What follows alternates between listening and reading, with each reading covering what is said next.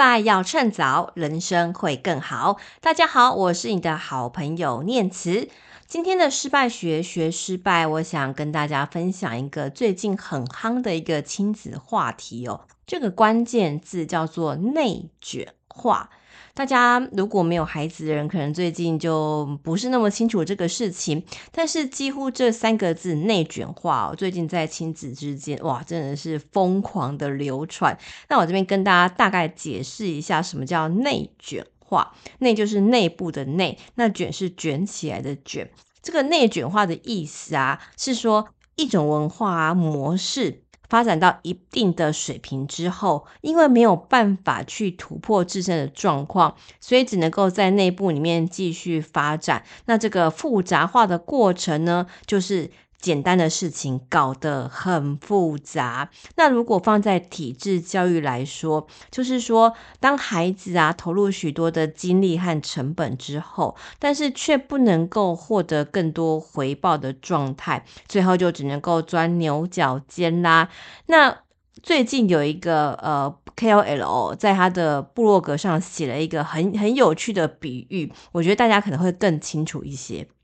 他用看电影来做比喻哦，他说以看电影来说啊，通常呢，如果坐在电影座位第一排的人，一定能够享有最好的风景嘛，可以看到最舒服的一个情况，因为他们完全不会被任何人挡到。这个电影的所有情节发展，甚至演员的表情，哇，他们都能够看得一清二楚的。但是呢，只要是从第一排以后的人就不一定啦，因为可能有前面人有高有低，有有有有高有矮，有胖有瘦，所以有些人可能就会被挡住。哇，那看当看不到电影怎么办呢？于是就有人站起来看电影。于是第二排、第三排、第四排的人为了能够看到更清楚的电影，是不是就会有越来越多人跟着站起来呢？这个现象就有点像是内卷化的一个比喻哦。所以放在亲子教育来说，也就是说，如果今天原本大家的立足点都是一样的，但是哇，我们突然发现有人跑在很前面了，那后面的。爸爸妈妈担心孩子输在起跑点上，是不是就加码投入这个孩子的教育成本啊？投入的资源就不断不断让这个孩子的学习教育变得内卷化越来越严重。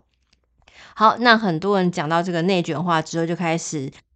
呃，怨叹啊，说啊，你看这个孩子教育果然就是不能够这样子做啊，这样子孩子会没有很开心的童年，那甚至孩子就会没有学习的一个兴趣。但是我这边想提供另外一个观点啦，就是前几集我都有跟大家分享，我的女儿最近有考虑，而且的确就在进行考私立国中的这个过程。那这个前因后果，在前几集其实也有讲过，其实就是希望能够趁这个六年级还没有毕业之前呢，她至少可以好好的把国小六年级的整个过程学习到的一些知识，可以透过考试的方式去好好的汇整。跟了解自己能够吸收到什么样的程度，这是我们当初跑私立中学决定的一个原因哦。但是很意外的，我发现哇，因为要准备失踪嘛，所以我们就最近有去做一些呃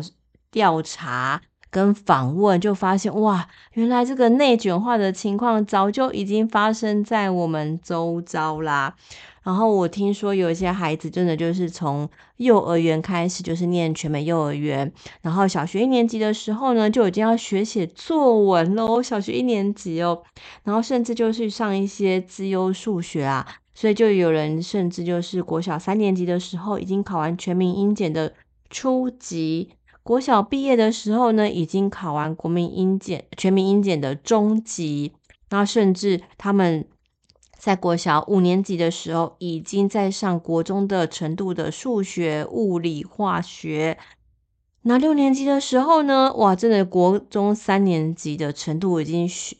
结束了。所以这样的人当然就能够进到资优的体系教育里面去。但是这样的一个过程，真的是真的资优生吗？我很好奇啦。但是在这样的一个焦虑之下，我不得不承认，我的确也默默的成为了这个内卷化的家长啦。但是老实说，我还是很不希望自己的孩子变成完全没有学习兴趣的人，然后甚至呢，就会因为太早的去投入这样的一个。呃，教育竞赛，所以到最后，其实我根本不知道他到底喜欢什么样的一个内容，然后甚至最后他也没有学习的一个兴趣。所以我最近有做一些调整。那最近，也就是因为我女儿今年小六，那我也开始开始在思考，那我的孩子另外一个小孩子是今年大班，过去呢，他念的是全美的幼儿园，在中班的时候，他中班才去念幼幼儿园。但是因为我们觉得他的呃生活品德啊，然后甚至一些呃学习的一些方式，老师说我没有很满意，所以后来就让他回到一般的幼儿园来上课。那一般幼儿园虽然目前其实都有上英文，但是老实说堂数是不多的，而且因为不是真正的呃全美的环境之下，所以老实说，我觉得英文的教育没有那么的好。那因为我女儿要考试中的关系，我就开始在思考，诶，那我儿子的部分虽然现在念一般幼儿园是蛮开心的啦，但是有没有办法在这个内卷化的焦虑跟孩子的兴趣之间取得一些平衡呢？所以我最近就帮他选择了线上英文课程。好，那这边我就跟大家分享我怎么去做一个选择啦，就是因为。我不想成为一个内卷化的爸妈，然后会每天逼孩子念书，然后甚至因为错个一两分，然后就会觉得他们，嗯，不值得我疼，不值得我爱。我真的不想会有这样的一个情况发生。所以其实我在搜寻这样的一个线上英语课程的时候啊，我真心的希望就是他是能够快乐学习的。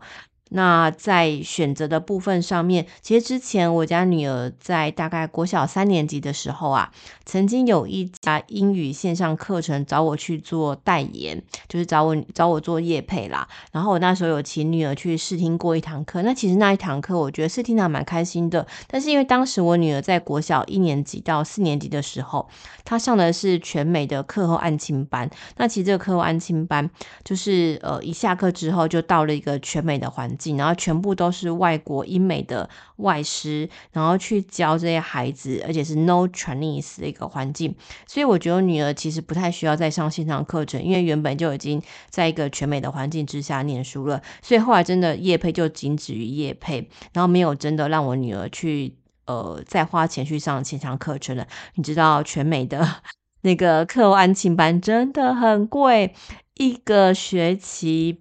我们不要讲一个学期学费好了，呃，他大概一个月那时候就大概快要花我两万五，很可怕。你知道，一个小孩子 一个月的英文课后安亲班就花我。两万五，很可怕是吧？所以我怎么可能再花钱去上线上英语课程呢？但是我就回归到看到我女儿现在准备失踪，其实真的哇，起跑点落后人家很多，因为人家都是从幼儿园开始准备，我们是突然想被雷打到，然后突然觉得哎、好像应该 要开始努力认真念书喽。然后所以我就想说，哎、那到底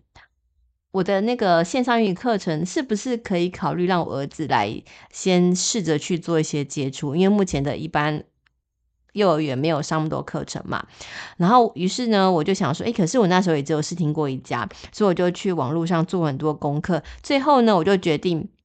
找了两家价位比较高的，其中一家呢，就是我之前有试听过那一家，那我选择这两家比较呃单价比较高的。呃，单价大概从五百到八百都有一堂课哦，就是而且小朋友的英文课很可怕，一堂课只有二十五分钟，可是你知道单价可能就是五百到八百。那另外呢，我觉得说，诶，那嗯，会不会？呃，高单价不见得好，所以呢，我也选择了另外两家，它的价位比较低一点点的，但是它不是欧美的老师，而是菲律宾的老师来去做一个线上英语课程。诶，老师说，我我必须说，一开始因为我我女儿那时候在上安亲班，上都是英美的老。英国、美国的欧洲老师嘛，所以我那时候觉得，诶，那菲律宾老师真的就是优比来来使用，来看看他们到底上的怎么样，然后到时候比较的时候比较好做比较。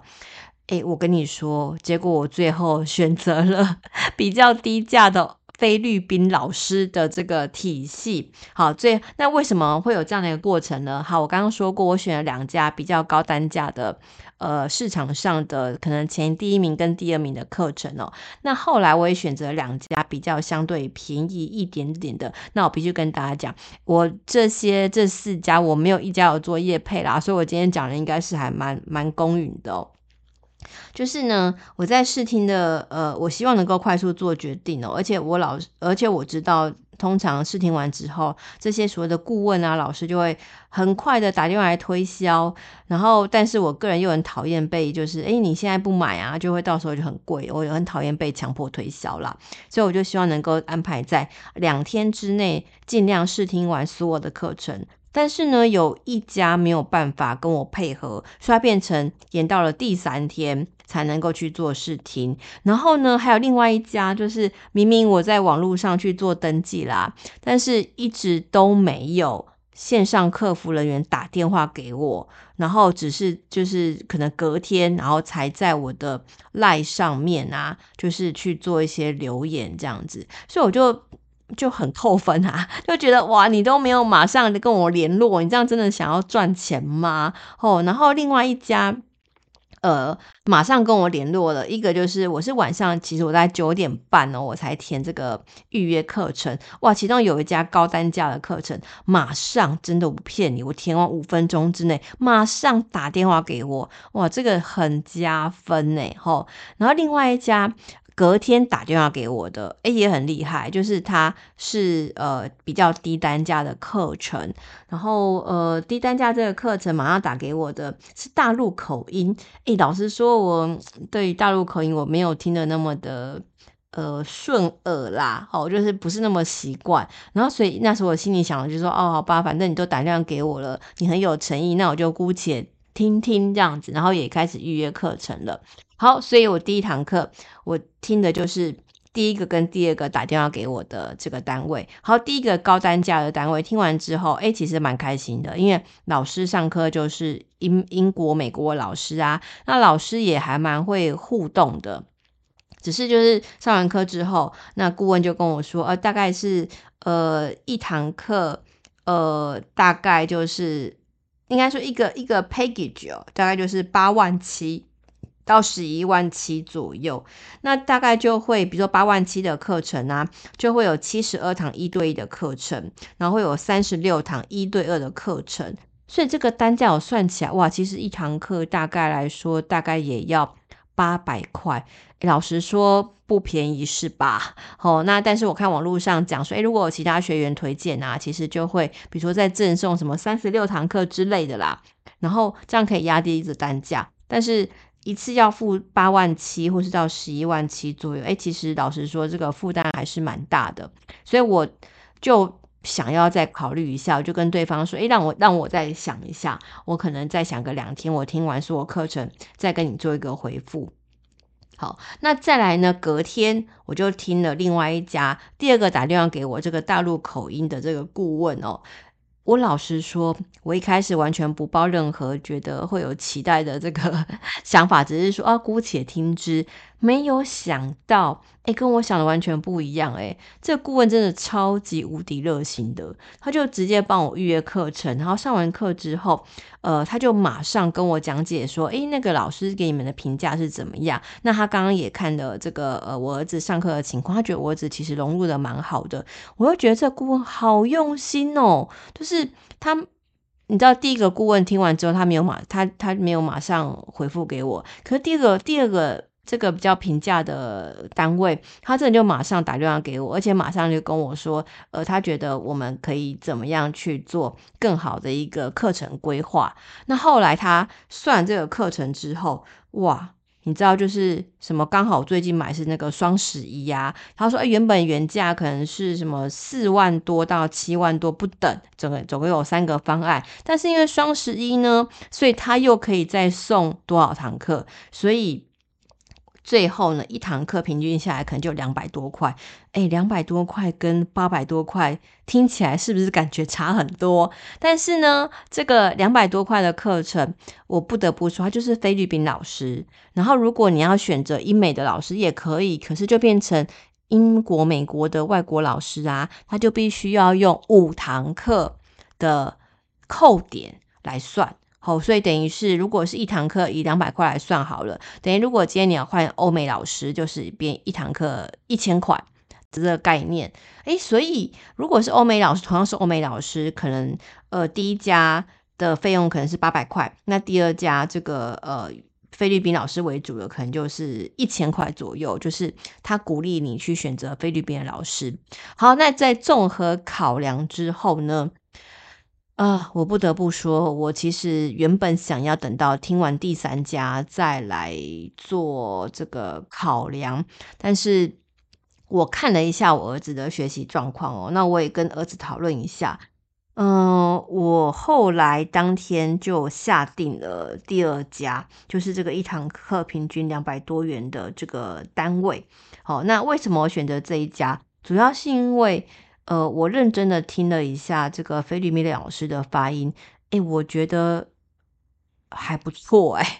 就是以这个孩子来说啊，我觉得这个发音其实蛮标准的，而且我也让我老公去看了一下我这上课状况，因为我老公在外商公司工作，所以其实每天都要跟很多不同的外国的客户啊，或者是主管去做一些。呃，对话报告，甚至做一些简报，他听了之后会觉得说，诶，其实他们发音是很 OK 的，并不会有一些奇怪的一些呃方言啊，或者奇怪的音调，所以他觉得我儿子上这个课是是很可以的。那再加上这个课程，它其实有蛮多的一些互动跟桥段，诶，我儿子上得很开心诶，就是整个课程当中他一直笑啊，然后不断的玩耍啊，我觉得嗯。跟我想象的完全不一样啊！原本我对他的评价是很低的，然后突然之间，你知道这个 CP 值计算之后，我突然觉得哇，他其实还不错哦。所以后来呢，我就决定跟他下定了。然后呃，大家还记得第一家可能费用是八万七到十一万七嘛？那我后来买了第二家，我其实最后他们是用人民币计价，然后呃，我记得我买的是呃四万三的方案。哦，那四万三方案那时候刷人民币刷下来，就是换算成台币，诶，因为汇差的关系，我最后只付了四万一。然后因为双十一的关系呀，他最后又多送了我大概将近二十堂课，诶，我真的有赚到的感觉，就是它的成本又变更低了，所以我后来就就就很开心的让我儿子去上这个线上课。而且我觉得，可能中国大陆，呃，如果家里有孩子的人，可能可能都会听一些他们的一些呃儿童的一些节目啊，或者看他们的一些抖音，你会发现，诶，中国大陆这几年的这个教育类的这个类型的课程，真的进化的比台湾还要好很多哎，你知道？我儿子之前念双语幼儿园啊，台湾的双语幼儿园，他们也有发展他们自己的教育 app，然后不是常常宕机啊，就是这个课程内容真的整个让我很火大，就是很不顺啊，或者是。卡卡的，但是我上了这个后来买的这个课程之后，他们里面有很多的什么录制绘本啊，然后或者甚至有什么 AI 老师陪你上课，不用扣钱的哦，然后还有一些呃养小精灵的游戏。所谓的养小精灵呢，就是你只要课前有复习，你就可以得到多少的这个魔豆。那只要你课前预预习完去做这个测验，又可以拿到多少的魔豆。那你准时上课呢，又可以得到几颗豆子，那你课后复习写测验啊，又可以得到几颗豆子。那这个豆子要来干嘛呢？就是你可以去养这个 app 里面的小精灵，你可以喂它吃饭，然后你可以帮它洗澡，然后你可以帮它买这个游乐设施。他就每天看小精灵，因为他努力学习的成果，然后就有一些魔豆就可以进化喽。诶，所以你知道小朋友应该是不喜欢学习的吧？照理来说啦，就觉得上课很烦，但是他每天都跟我说：“妈妈，我要上课，我要写作业。”然后甚至呢，就是我，比如我一个礼，我会预先排一个礼拜的课程，他就说我要去看明天的预习，因为这样就可以拿到很多很多的豆豆。哇，我儿子突然变成一个热爱学习英文的人诶，我就觉得哇。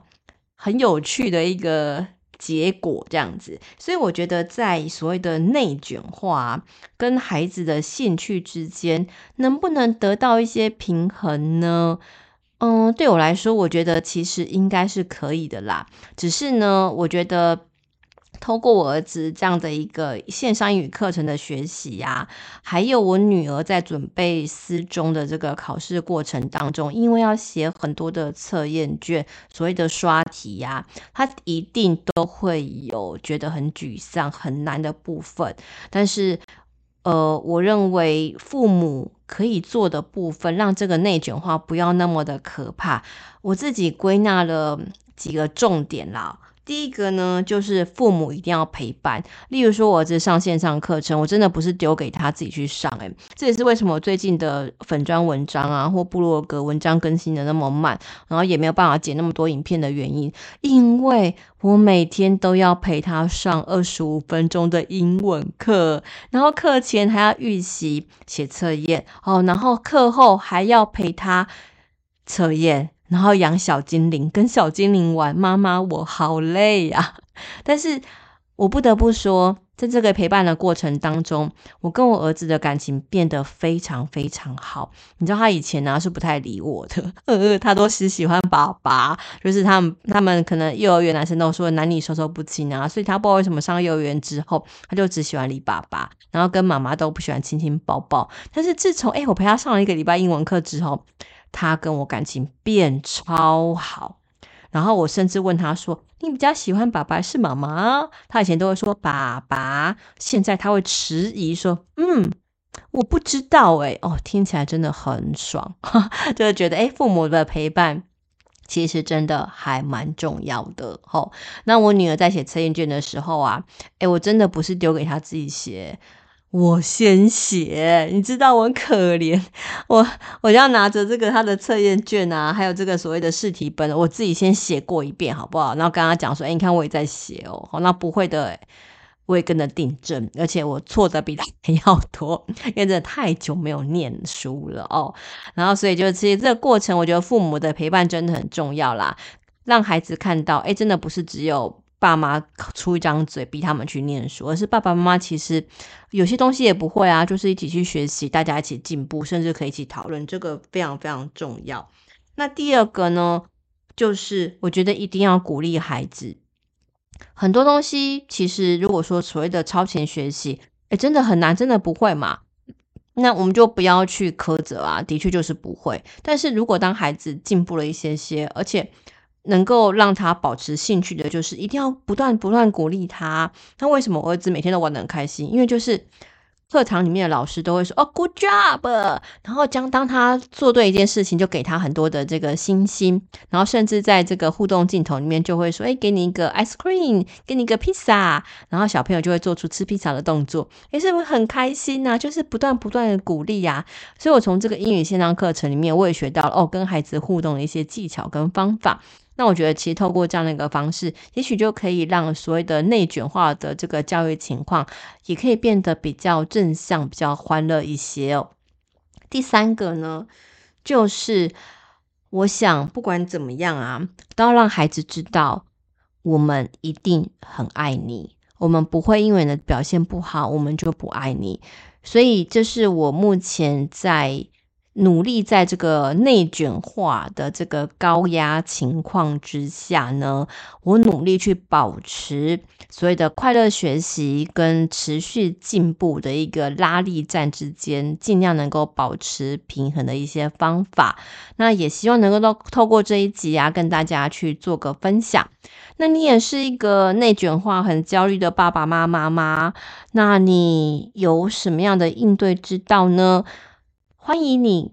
写信给我，然后或者到我的粉专留言跟我分享。那也请你在 Apple Podcast 的下方帮我留下五星评论，我都会非常非常开心听到你的回应哦。那当然啦，如果你对线上英语课程有一些兴趣，因为我没有接业配哈，所以呢，呃，我也不希望这一集变成一个线上英语课程的一个宣传啦。那但是如果你对呃小孩子想要学线上英语课程有兴趣，那也可以私讯我啦，我可以告诉你我后来选择的是哪一个品牌。好，然后也可以把他们的这个价目表贴给你去做一些参考喽。好，失败学学失败，我们下一集见喽，拜拜。